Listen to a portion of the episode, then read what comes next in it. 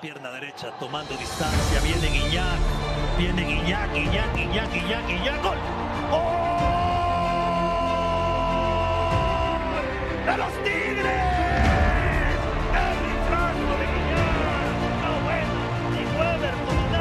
Eso. Los Tigres ganan 1 por 0. Qué, qué bien lo cobra, ¿eh? Con... Olá, amigo latino-americano. Olá, amiga latino-americana. É um grande prazer estar aqui mais uma vez dividindo esse tempo com vocês, conversando sobre futebol. Ao fundo, você está escutando a narração do gol do Tigres, do gol do ídolo Gignac, né? Que eliminou o Palmeiras, que jogou o Palmeiras para a disputa do terceiro lugar, que inclusive acabou perdendo também para o Awali. E o Tigres, inclusive, fez uma partida muito digna contra o, o Bayern de Munique, campeão. Um gol roubado, é verdade, mas de qualquer forma o Bayern seria campeão. Mas é um grande prazer, este é o futebol na América Latina. É... Hoje vai estar apenas eu aqui conversando com vocês, porque o Gustavo está tendo compromissos acadêmicos. Os ouvintes universitários irá entender muito bem sabe? Ainda mais que é, tá prestes a se formar, aí já viu, né? TCC, tá uma loucura. Mas por que exatamente eu escolhi o gol do Tigres? Claro, primeiro porque é um gol importante, é um gol histórico para a equipe mexicana, por ter se classificado para a final, né? E também foi um marco por ter eliminado o Palmeiras. O Palmeiras que foi também o primeiro clube a Brasil e Sul-Americana não marcar nenhum gol, marcar nenhum gol na, na, na competição internacional, na, no Mundial Interclubes. Mas principalmente eu escolhi como um modelo justamente porque através deste desta partida surgiu aqui no Brasil discussões sobre o nível de futebol praticado, a comparação do nível entre América do Sul entre América Central, América do Norte, Europa, Ásia. E começou a bombardear, bombardear de conversas, algumas, inclusive algumas opiniões que beiram a doideira, me, me permitam ser honesto com vocês. Algumas opiniões que beiram a, a doideira, como comparando ao, o, o futebol sul-americano ao futebol da América Central, que é, no mínimo, uma má vontade. Mas vamos conversar. É uma reflexão, na verdade. A ideia do podcast hoje é uma reflexão, né?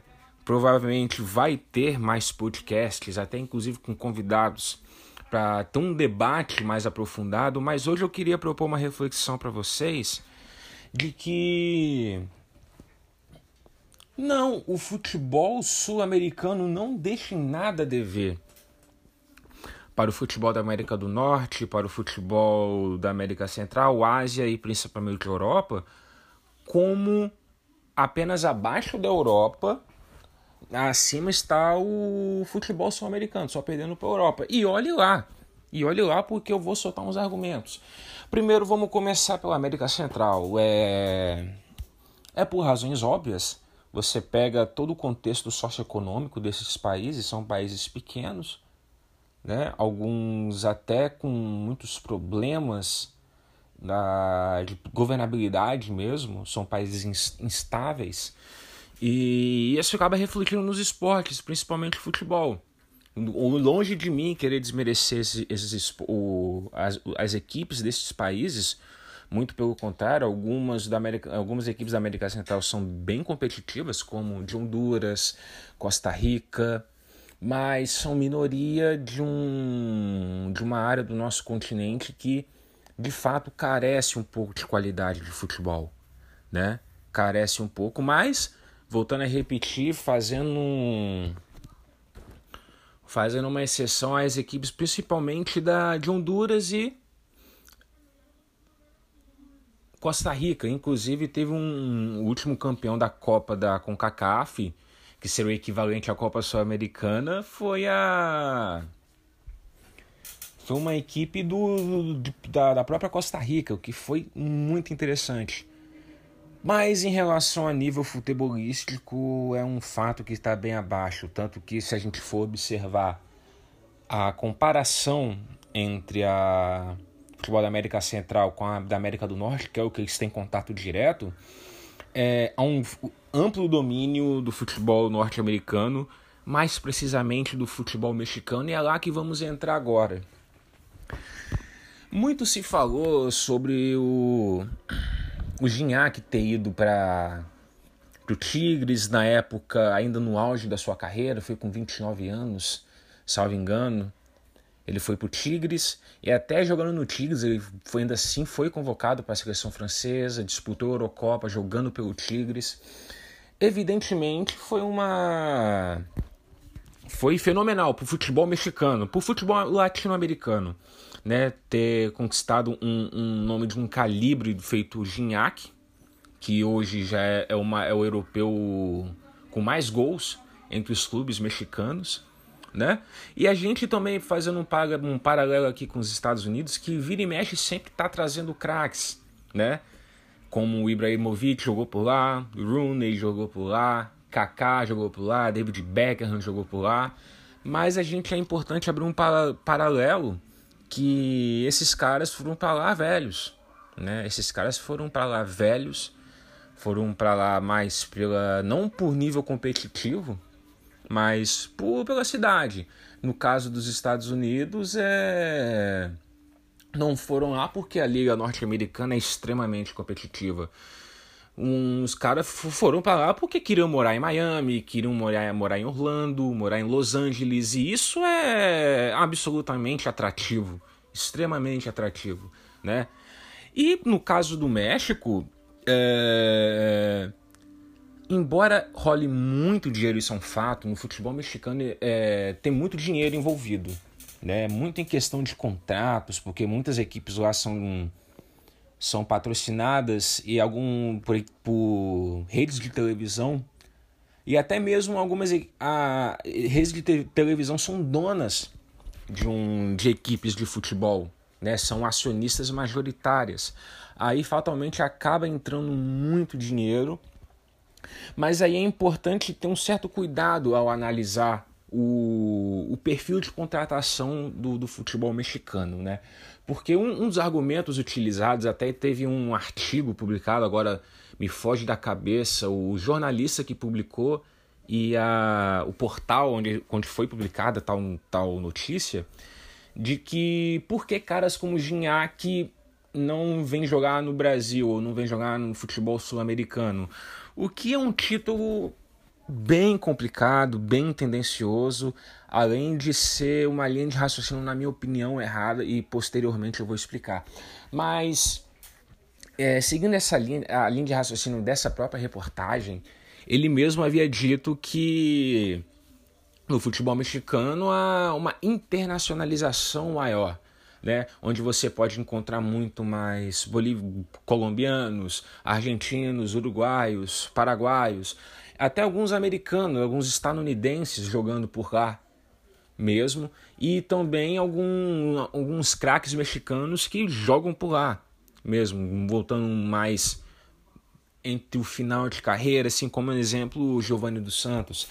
O que é um fato. De fato, o futebol mexicano ele é mais internacional né, do que o futebol do que o futebol brasileiro, do que o futebol sul-americano, salvo com exceção do futebol argentino que é, tem uma pegada mais europeia mesmo, mas de resto é bem regional mesmo principalmente o futebol brasileiro.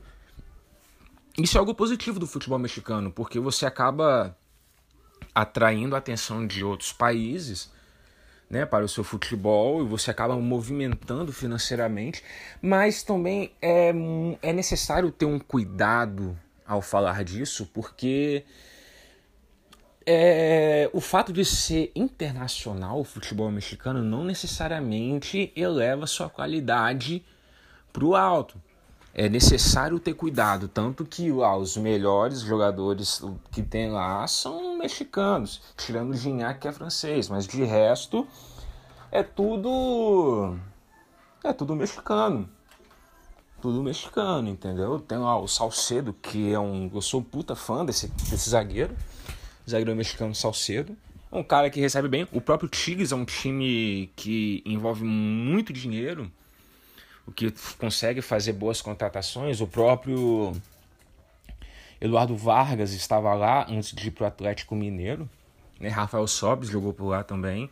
Mas a gente é, é preciso a, a, analisar os, o nível, porque não dá. Isso que eu vou, esse argumento que eu vou usar agora vai servir de toda a minha linha de raciocínio nesse podcast, que é o seguinte: não dá para poder pegar um recorte um recorte de, de, de, uma situação e criar uma teoria toda e tirar conclusões em cima de, desse recorte.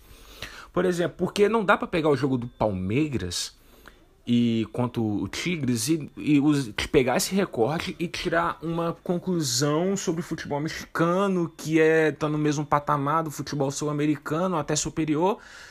E não, não é bem assim. Não é um faltando com respeito com o Tigres, muito pelo contrário, é um belo, um belíssimo time.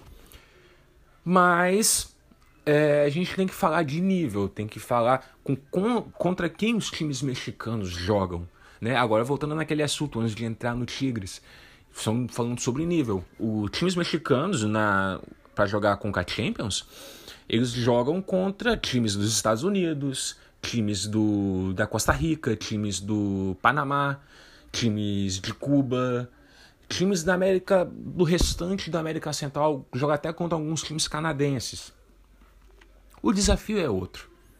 Né? Não à toa existe uma dominância do futebol mexicano lá.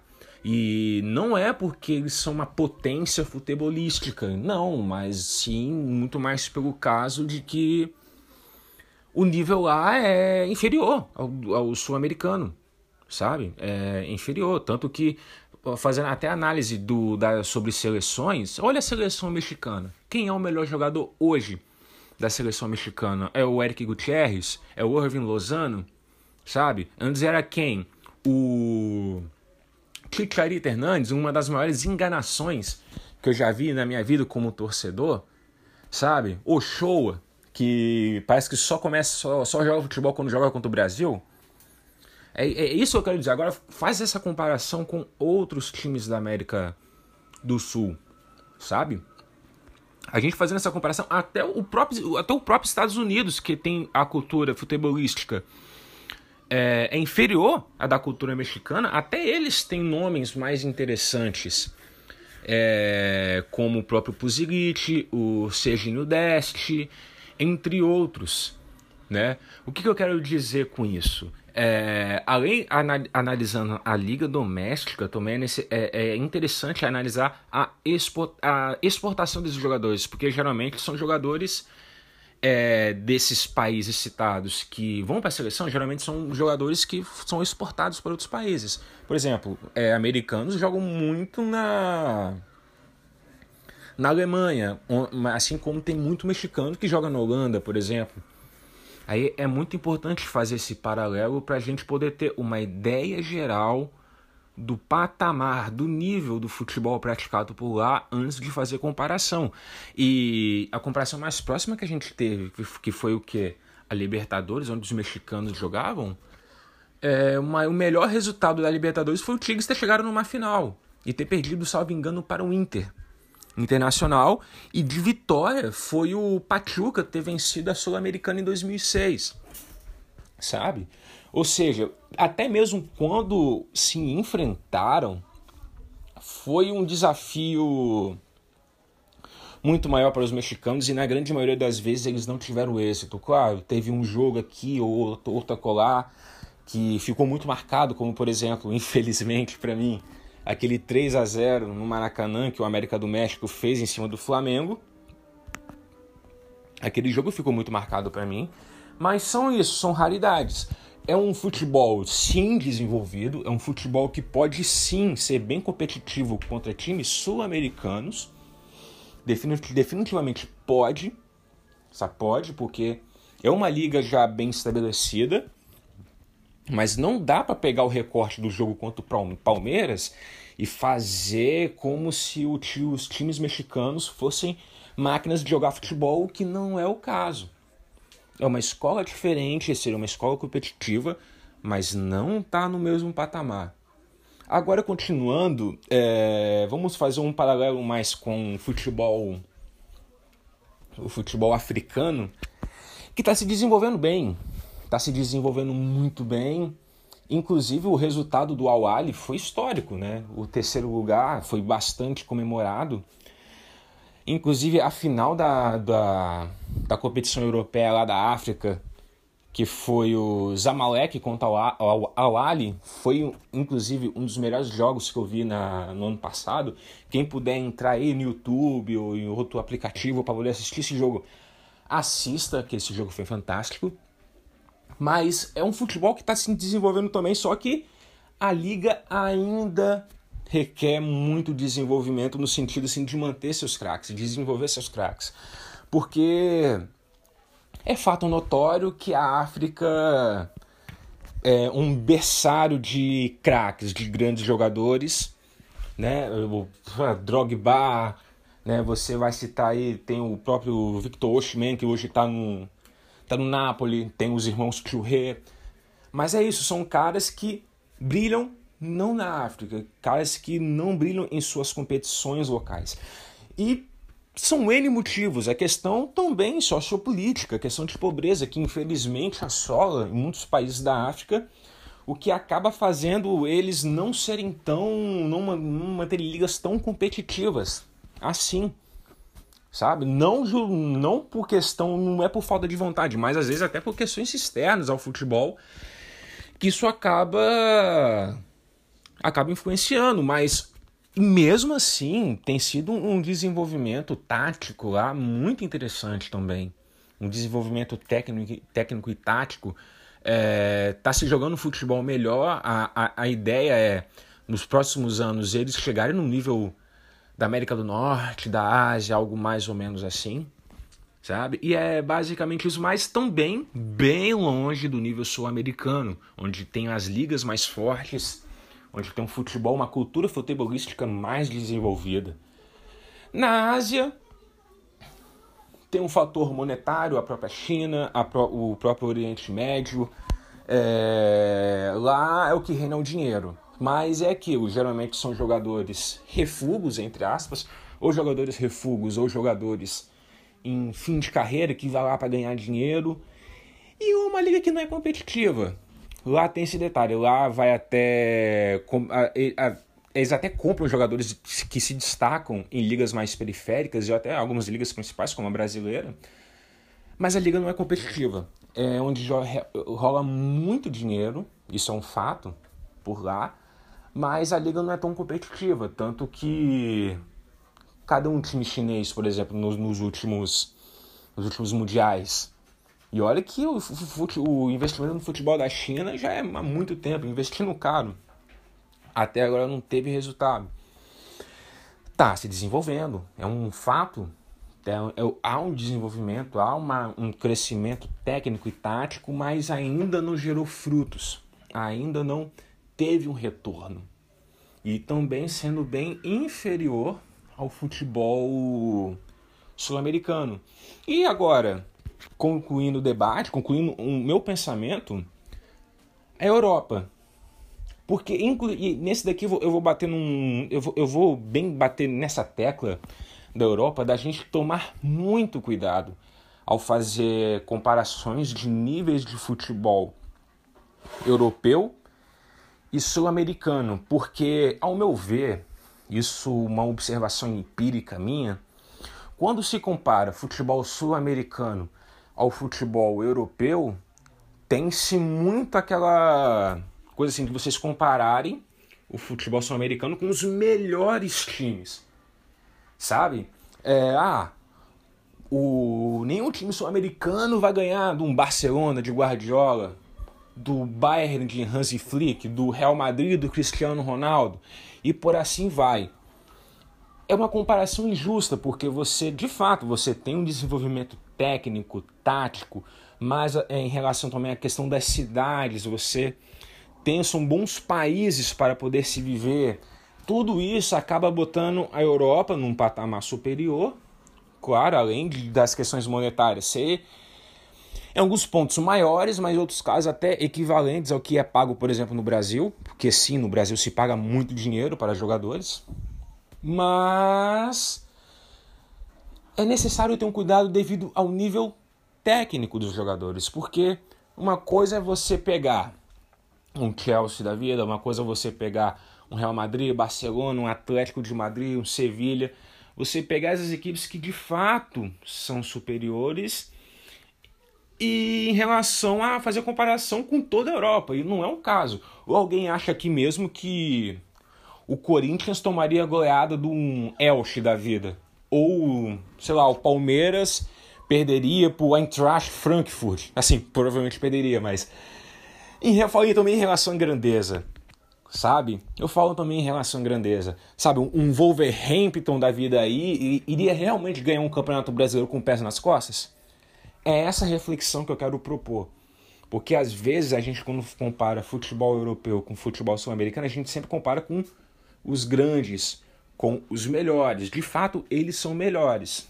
Mas não necessariamente aqueles times do meio de tabela iria arrebentar com os clubes brasileiros ou clubes argentinos. Não, não. Eu acredito até mesmo que os nossos clubes teriam êxito por cima deles por ter uma aplicação técnica maior, né?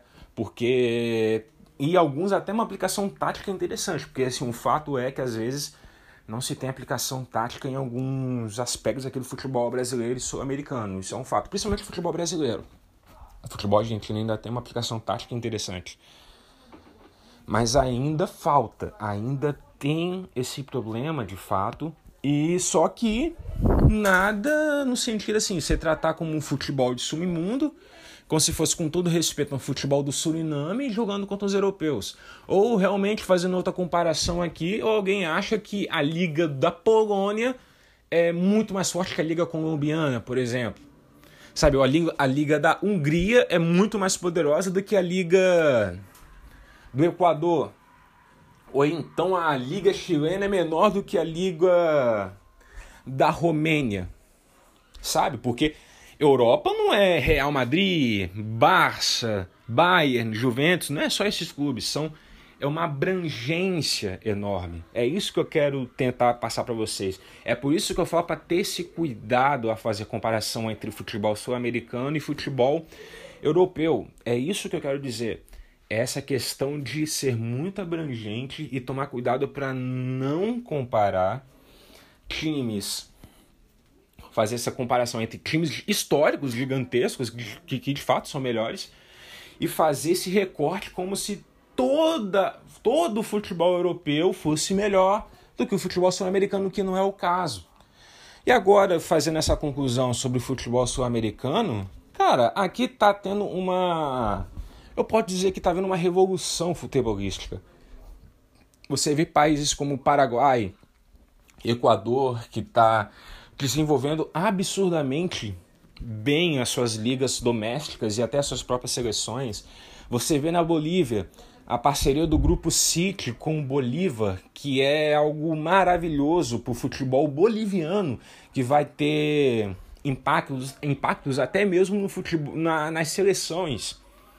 Você vê o futebol chileno, que mantém um nível, aquele mesmo nível interessante, às vezes para baixo, só que está começando a engatear para poder voltar, ficar forte. Tem, claro, a Liga Brasileira, que é a liga mais rica e a liga mais forte da América do Sul, e seguindo assim quase pau a pau com a Liga Argentina, que dispensa comentários. Talvez a grande crítica aqui venha a ser a Liga Uruguaia, que caiu muito de produção, que caiu muito de qualidade, vendendo seus jogadores de uma forma bem barata.